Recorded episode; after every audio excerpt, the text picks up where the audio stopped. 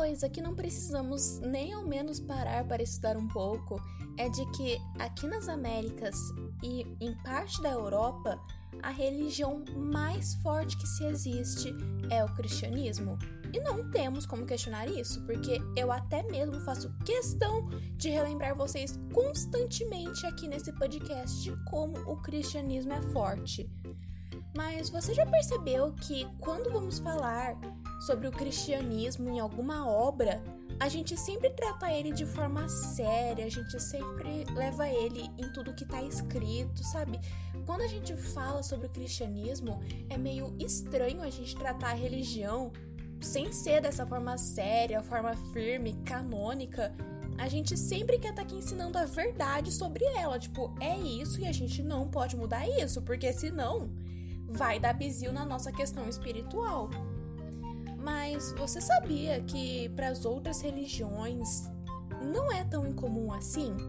Tipo, eu não digo na questão de não levar a sério, porque é lógico que eles levam a sério, mas eles não ficam tentando só se manter naquele padrão de só contar a história principal, de só ficar naquele correto que é o que foi ensinado. Um exemplo que eu posso dar aqui para vocês é que eu não sei se você chegou a entrar na Netflix, você chegou a ver há um tempo atrás, que estreou uma animação chamada Heaven's Official's Blessing, também conhecida por sua tradução A Bênção dos Oficiais Celestes, que o seu nome original em chinês é Tianguan Sifu, abreviado para TGCF, que é um livro que virou um mangá que agora está sendo um anime e que vai virar um live action, ou seja, vão ter atores reais atuando nessa obra. E eu estou aqui enchendo linguiça porque eu adoro essa obra. E a base de toda essa história, que eu recomendo muito que vocês dêem uma assistida, assim, procure ver ela depois, ela é uma história taoísta. Ué, mas não é tipo um anime assim? É. É uma animação que conta de uma religião também. Tipo, tem a religião, só que contada de uma forma mais leve, assim, com outros papéis, tudo. Eles não se pegaram só de não, nós vamos manter essa questão da religião e ponto final. Não. Em. Oh meu Deus, como que eu posso falar? Eu vou falar aqui como a benção dos oficiais celestes para ficar mais fácil. Nessa história, nós temos o personagem principal, que ele é um deus desse taoísmo. E quando ele desce para a Terra, ele até mesmo constrói, um templo para ele mesmo, um templo taoísta. E ele é identificado facilmente pelos outros como um monge taoísta por causa dos acessórios dele. Então, eles vão carregando essa questão da religião, tudo, a questão de Deus, relacionamento entre tudo, sabe? Eles vão carregando que se você parar para pensar aí, cara, eles estão falando de uma religião de uma forma completamente tranquila, uma forma leve, que às vezes você até esquece que tem uma religião ali no meio. Não é estranho pra gente que quando vai falar de alguma obra de religião é o tempo todo a religião, do jeito correto, isso e aquilo? Pois é, não, não é sempre assim que funciona. E hoje eu vou apresentar aqui para vocês um pouquinho mais desse taoísmo que ficou um pouquinho mais visto agora por causa dessa animação. Então, vamos lá! E aí, meus chifrudinhos, como é que vocês estão? Eu sou a Daniela Godoy e você está ouvindo Polindo Chifres. O taoísmo, ele é uma filosofia de vida e uma religião chinesa. Podemos dizer que ele é uma filosofia de vida e uma religião. Por quê? A gente vai chegar lá. Na questão principal dele, o ser humano ele deve viver em harmonia com a natureza porque ele faz parte dela. Ele acredita que tudo que nós fazemos deve estar em harmonia com a natureza porque senão, se a gente faz alguma coisa ruim para alguém, o que, que essa pessoa costuma fazer? Ela costuma ser ruim com a gente de volta. E é a mesma coisa com a natureza. Se a gente sai por aí botando fogo em tudo, olha o que, que acontece.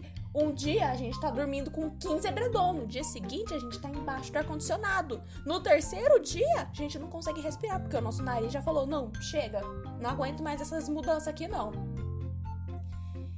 E o que podemos começar falando sobre o taoísmo é que ele é uma crença milenar. Ele tem anos, anos, anos, anos de história e a sua base é um livro bem antigo, que no seu primeiro capítulo ele tem uma frase que diz assim: O caminho que pode ser ensinado não é o caminho eterno.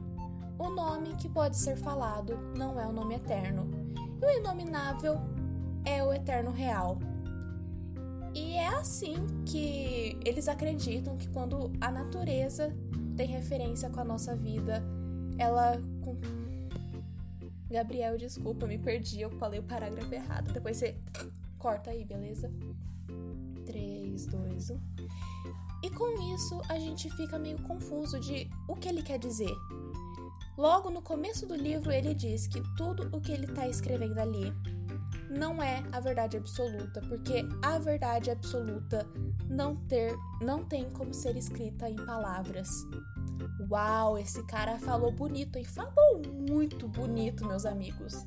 Alguns princípios do taoísmo que, além dessa questão de ser o homem também vale comentar aqui que alguns dos princípios do taoísmo são bem comuns também em outras religiões, como por exemplo a humildade, a generosidade, não violência, simplicidade.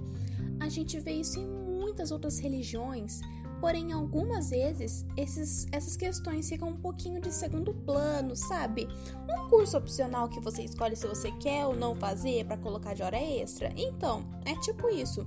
Só que no taoísmo, ele é bem forte essas questões, principalmente porque esses atributos são de crenças da religião xamanista chinesa, porque como eu comentei com vocês já nesse podcast, não nesse podcast, episódio, em outro episódio do podcast, o, todas as religiões costumam ter como base o xamanismo, porque o xamanismo ele é a base de tudo. Então, se você for com um pouquinho de dúvida, entra aqui no nosso canal aqui do Polim dos Chifres que você vai ver o nosso primeiro episódio sobre o xamanismo lá no comecinho, beleza?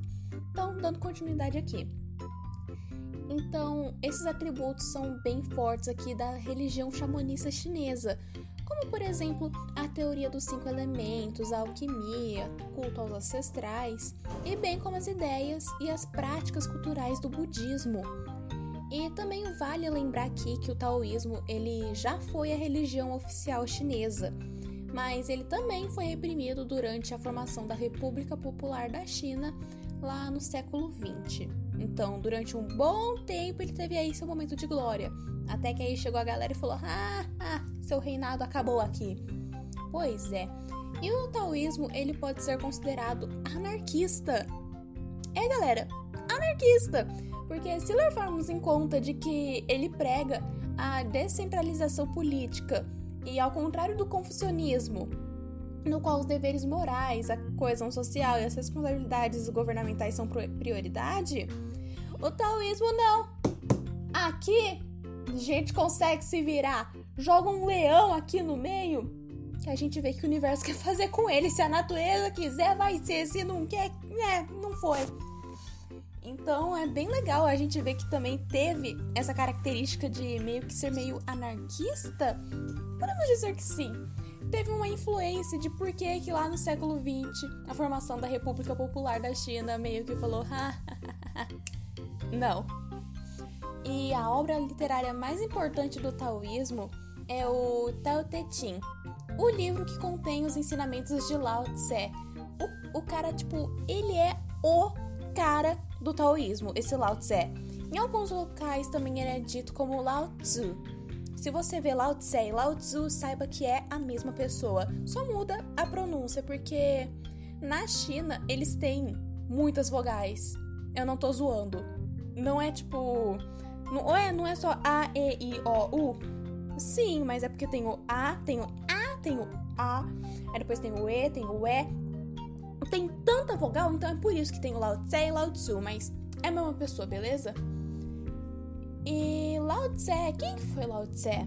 Lao Tse, ele tem um compilado de 1500 textos da dessa questão do taoísmo e ele é considerado por isso o fundador dele.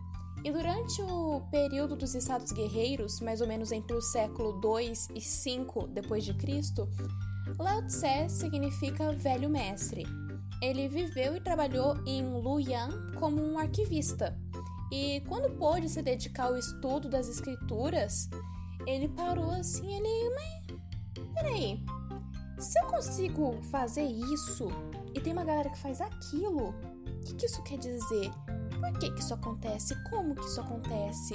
Então ele parou assim, enquanto ele tava como arquivista, ele viu um monte de ficha passando por ele, e ele ficou, calma lá, galerinha, vamos parar pra pensar um pouco. É, ele foi um contemporâneo de Confúcio e responsável pela produção de Tao Te Ching, referência basilar do taoísmo. E, galera, eu vou contar aqui para vocês a história desse livro, porque eu gosto muito, muito da história desse livro. Basicamente, durante os seus anos de estudo, assim, sobre como que ele acreditava na natureza, na energia das coisas, ele veio a se tornar um andarilho. Ele ia de um lugar falando sobre seus ensinamentos, colhia outros ensinamentos, ele ia para outro lugar, ele ia, ia. Até que um dia ele que precisava entrar em um reino porque tava, tava se eu não me engano, estava, no, estava nevando. E ele tava lá, ele precisava entrar em algum lugar. Só que aí o guarda falou que não, você não pode entrar aqui. Ele, mas eu preciso me abrigar em algum lugar, eu preciso ficar em algum lugar para me proteger. E ele falou: você só vai poder passar se você anotar todos os seus ensinamentos. Se todos os seus ensinamentos estiverem gravados, para que a gente possa continuar passando eles. Ou seja, se tu não escrever, tu não vai ter onde dormir. Sério. Então dizem que foi durante os últimos dias de vida dele que aconteceu isso. Então, se não fosse esse guarda olhar na cara dele e falar: "Anota isso daí agora", a gente não ia ter o Tao Te Ching, que é o livro mais importante de referência taoísta. Então, com isso, por isso que logo no começo do livro ele fala aquela questão de o caminho que pode ser ensinado não é o caminho eterno. Ele falou toda aquela frase linda, porque o que está escrito lá não é a verdade absoluta, é só o que ele conseguiu escrever. Nossa, o cara foi longe demais. E agora se deve estar tá beleza. Uma coisa que eu percebi aqui enquanto eu assistia Naruto é que o nome dos personagens, eles sempre significam alguma coisa. Isso tá certo? Tá. Tanto na, no Japão como na China, os símbolos que você usa para escrever alguma coisa, eles têm o significado de algo. Que nem lá no começo, do, até mesmo aqui do Brasil, que até hoje você vai encontrar algumas senhoras chamada Conceição, Socorro, sabe? Esse tipo de nome que vai ser tanto o nome da pessoa como ter um significado por trás. Deixa eu ver aqui, vou usar Naruto de exemplo de novo. O, tem um personagem secundário chamado Neji. E Neji, se você pega para ver qual é o símbolo dele, significa prego. Era para ter algum significado por trás? Não sei, mas o nome dele significa literalmente pedra. É, prego, errei, perdão. Dalila. O que, que Dalila significa por trás? Não tenho a menor ideia. Já pesquisei, cada lugar fala que é alguma coisa. Eu sei que na Bíblia, meu nome é nome de cabeleireira, porque eu cortei o cabelo de Sansão e falei, ah, você agora é fraco. Eu, eu sou vilã de novela, gente. Mas enfim, perdi meu foco. O taoísmo, ele também tem essa questão de o seu símbolo ele carregar um significado por trás. O símbolo de Tao significa caminho. E quando você pega de uma forma geral para ver, você consegue ver que tem o símbolo de caminho, de pé e cabeça. Ou seja, significa todo o caminho do homem. É meio complicado assim, meio falando, porque eu não consigo mostrar para vocês o símbolo. Mas imagina aqui comigo. Pega a palma da sua mão. Olha para ela. Vem aqui do dedão, desce até o pulso e vem e, e, corta o seu pulso. Você formou um caminho aqui, certo? Agora vem aqui do outro cantinho da sua palma, você traçou aqui do lado do dedão, certo? Agora vem aqui do outro lado e desenha um quadrado com dois riscos dentro. Isso aqui é a cabeça. E aqui no cantinho do caminho que você fez, no, na curvinha entre o pulso e o dedão, faz um risquinho. Aquilo é o pé. Não é o símbolo perfeito aqui da forma que eu expliquei para vocês, né? mas é para vocês terem uma ideia de como que é simples essa questão de simbologia que eles têm por lá. E você conhece o Yin Yang? O Yin Yang, aquela bolinha que tem o lado branco, o lado preto, com uma bolinha de cada cor ali dentro. De cada cor, tipo, o preto tem o branco o branco tem o preto. Com certeza vocês sabem. E você sabia que ele tem grande origem lá do taoísmo? É. E aquela questão de porque dentro de toda maldade tem um pouco de bondade e na bondade sempre tem maldade. Tá errado. a sua vida foi uma mentira e eu estou aqui nesse episódio para explicar de por que você foi enganado durante todo esse tempo com o símbolo Yin Yang. Ele não está ao todo errado com, esse, com essa explicação. Porém, na, ao ver de Lao Tse dos taoístas, esse símbolo quer dizer a semente, que mesmo que seja alguma coisa, sempre tem a semente de outra coisa lá dentro. Nada surge do além, tipo, sempre tudo tem uma origem. A planta não vai simplesmente pum, aparecer uma planta ali, não, ela vai ter uma semente que vai dar origem a ela. Assim como uma mãe vai gerar um filho. Ela não vai encostar assim, vai ficar olhando pro nada e vai falar: Eu estou visualizando um filho meu aqui. Apareceu uma criança, nossa! Não, todo mundo sabe que não é assim. Então, para eles, é isso o que significa essa questão de que tudo tem uma semente dentro. A gente pode usar também como maldade bondade? A gente pode. Mas o correto é falar que tem uma semente no lugar de falar que tem sentimentos. Deu para entender? Então eu acho que é isso. E também ele é considerado esse símbolo do Yin Yang, ele é considerado o princípio supremo do taoísmo. Ele representa aquilo que virá, a mutação e o vazio. É também uma representação do infinito, do transcendente e aponta para uma vida regida pelos elementos do Yin e do Yang, que respectivamente o Yin representa o feminino e o Yang representa o masculino.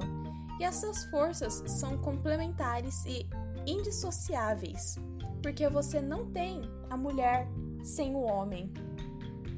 É um pouco estranho a gente falar isso hoje em dia, né? Mas é isso que ele está falando. Eu só estou falando aqui para vocês o que estava escrito lá, beleza? E eles acreditam muito nessa questão de que tudo que a gente faz tem uma reação, tudo que vai volta.